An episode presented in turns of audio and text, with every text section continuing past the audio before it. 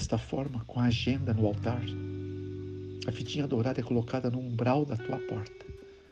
Não na porta, no umbral, do lado da maçaneta, na altura de um metro e setenta, oitenta, para sempre que você entrar e sair você lembrar: minha casa foi dedicada, minha porta é dourada, e meu lar é um ponto de luz no meio das trevas deste mundo. Anjos de Deus vão cercar o seu lar, cumprindo a promessa de Zacarias 2, verso 5. Amém? Isto é, o Senhor cercando a Jerusalém. Eu mesmo os cercarei e serei para ela, no meio dela, a sua glória, diz o Senhor. Louvado seja o nome do Senhor, que cumpre sempre o que promete, eu repito. Amém? Então confie, porque Ele não falha. Ele sabe demais para cometer qualquer tipo de falha. E Ele honrará os que o honram. Seu lar está dedicado. Tem uma fita dourada apenas como uma marca do que você fez com a família. Vocês vão ter os cultos diários. Deixa a lição bíblica na mesa para você usar ela tardinha como nós estamos propondo. E encontre o momento. Se vocês não podem de madrugada, as crianças não vão poder. É só aqueles que querem participar, então você arrumará um momento para cantarem, orarem, intercederem por pessoas e ler um texto da Bíblia. Escolhe o texto. Leiam, deixe no coração selado, termine com uma prece simples. E o protocolo foi feito. O dia inteiro Deus vai, vai honrar você. Anjos vão cercar teu lar, vão cercar a sua entrada, a sua saída, de cada um dos seus amados. E o seu lar passa a ser uma fonte de luz nas trevas desse planeta. Podemos ser condutos que levem correntes de força vivificante. De nosso lar fluirão rios de vida e de saúde de beleza, de fertilidade numa época como esta em que tudo é desolação e esterilidade. Minha consagração hoje, uma meditação matinal de 1953. Também ela foi refeita em 1989, 30 de abril, página 124. Amém. Eu não teria tempo de ler, mas eu queria que você lesse, quem sabe já no seu primeiro culto a sua porta dourada e seu lar de esperança. A proposta, como já havia desde aqueles dias, como 14, verso 9 do livro de Romanos, a igreja que está em sua casa. 14, 5. Também 14, 19 de 1 Coríntios. Atos 12, verso 12. E o livro de Filemão, capítulo 2. Não, verso 2, porque é só um capítulo. E 4,15 de Colossenses. A igreja que está em sua casa. Não é uma expressão maravilhosa? E acrescente Ezequiel 47, 1 a 12. Esse texto eu amaria poder apresentá-los, mas fica para você. Acrescente ao ler esse texto alguns outros, como Lucas 5:10, Mateus 4:19, Salmo 87:7, 65:9. São textos que vão auxiliar a compreensão. Joel 3:14 e Salmo 40, 1 a 3. Deus seja magnificado. Porque o último texto eu quero ler.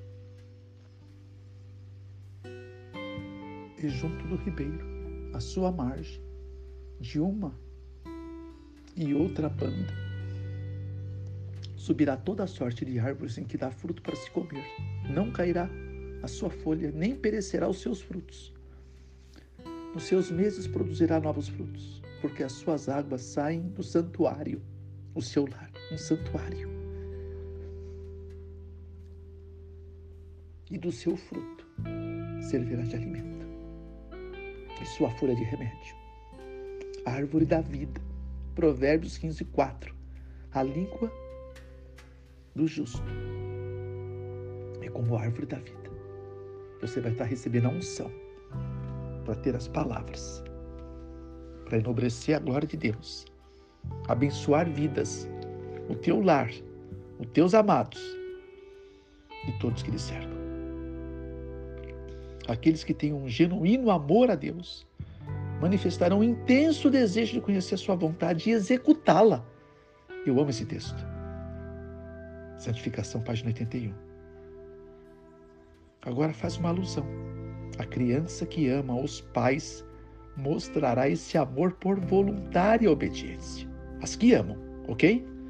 Mas a criança egoísta, a que não foi educada com, com consistência, amparada nos ensinos de Deus, ela passa a ser egoísta, ingrata, procura fazer tão pouco quanto lhe seja possível por seus pais, enquanto ao mesmo tempo deseja desfrutar de todos os privilégios assegurados ao obediente fiel. A criança diferença, né, ou a mesma diferença, é vista entre os que dizem ser filhos de Deus.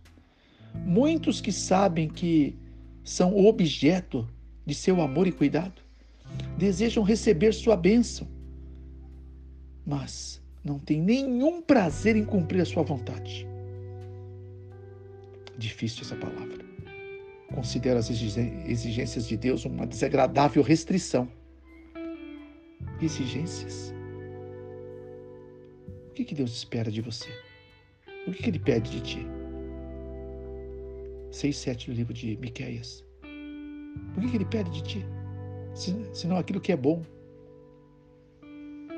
Que pratique a justiça. Pratique a beneficência e ande humildemente com o Senhor teu Deus. Isso que Deus exige daqueles que querem segui-lo. E isso é muito bom. Isso é um destaque na vida de um mundo perdido, sem rumo e direção. Não pode ser desagradável e nem ser uma restrição. Seus mandamentos para os ingratos é um jugo desagradável. Se você não consegue amar as instruções de Deus, as instruções é para a vida. Se me amas, guarda as minhas instruções. 14 e 15 de João.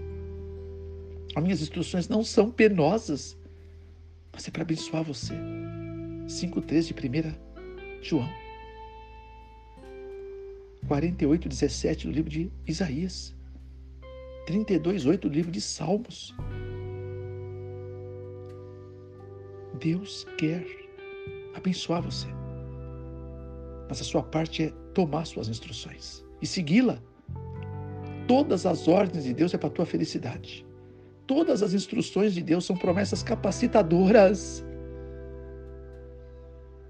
Parábola de Jesus 333. A pessoa mais feliz do mundo é aquela que confia em Jesus e de bom grado segue as suas ordens. Nos lugares celestiais 269. Meditação matinal. E agora? Mas aquele que está verdadeiramente procurando a santidade,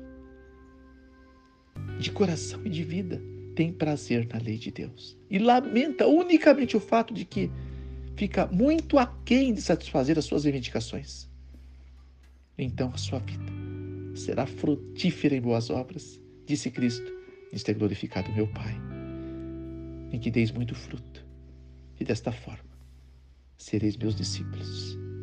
15:8 de João. De santificação, páginas 83 e 84. Louvado seja o nome do Senhor. Essa é a tua meditação para hoje e para mim. E eu aceito de bom grado e digo: sou um recebedor. Glória a Deus nas alturas. Pai, eu já quero fazer uma, uma pré-dedicação do lar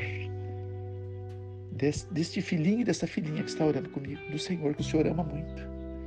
O Senhor quer habitar nesse lar continuamente.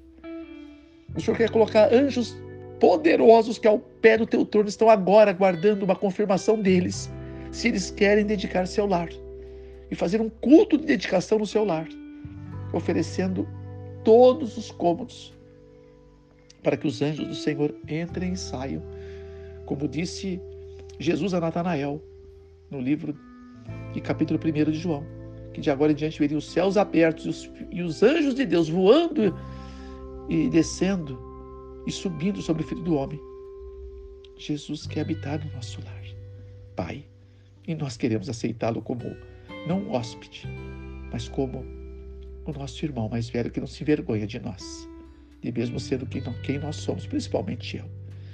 Desta forma, Pai, eu quero dedicar essa porta de entrada deste lar como uma porta dourada, se assim for aceito por quem ouve comigo essa prece. Até que, para nunca mais esquecer que o seu lar foi dedicado, ele providencia, ou ela, uma fitinha dourada, nos moldes, como foi dito. Dá para comprar uma pronta. É tão singelo o valor de uma fitinha, ou até construí-la, para que seja lembrado em cada entrada e saída. Meu lar é lar de uma porta dourada oferecida ao Senhor para ser um ponto de luz. Que esse lar nunca mais seja o mesmo, Pai. Que todos os anjos maus que poderiam estar barrando as portas e entradas e saídas, impedindo que a bênção adentrasse, eles sejam hoje derrotados.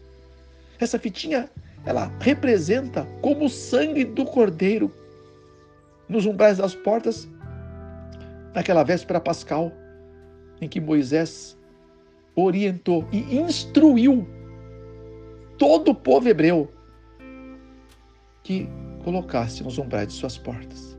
E quando o anjo da morte, na meia-noite do Egito, voou por toda aquela terra, houve morte, houve choro, houve pranto, houve dor, houve desolação. Todos os primogênitos foram mortos, onde não havia o sangue nas portas até dos animais, os primogênitos morreram. Mas nenhum lar hebreu foi tocado. Eu não preciso ser profeta, pai. No lar dos meus filhinhos, os filhinhos do Senhor, eu tomo para mim também na oração. Pai, existem primogênitos, na grande maioria, ainda que não estão ali, mas estão em outro lugar. Mas ali, onde está esse pai essa mãe, há um motivo a mais para amparar esses primogênitos e que sejam todos os nossos filhos, porque todos têm direito à primogenitura oferecida por Cristo, assim como Jacó tomou ilegitimamente a de Esaú, o Senhor está dando para todos aquela que Cristo conferiu na cruz, a iminência de sermos filhos e filhas de Deus desta forma. Que haja um desejo anelante em oferecer o seu lar e criarem um novo altar, se ainda não tiver um determinado, para que o Senhor faça morada até a vinda de Jesus e receba os dois momentos, Pai, que seja de cinco minutos, que seja de dez minutos, até menos, mas que o Senhor receba os louvores que vão ser entoados, as orações que vão ser soerguidas, a palavra que vai ser recitada, a intercessão que vai ser proferida, as agendas que estão nesse altar sejam honradas e abençoadas, não no seu papel, mas as vidas ali representadas.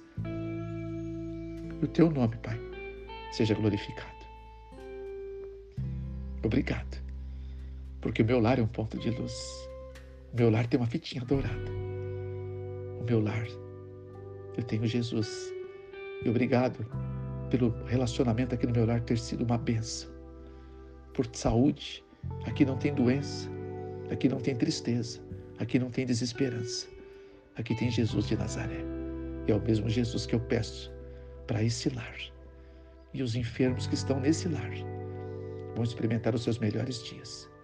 Prepare os amados para o simpósio desse final de semana, Pai, lá na igreja de Niterói, a igreja central. Que esse simpósio venha ser um divisor de águas para alguns que querem verdadeiramente um encontro com Deus cotidiano. Para que nunca mais sejam os mesmos. Eu não quero mais ser o mesmo. Por isso eu vou até lá, levando uma mensagem do Senhor.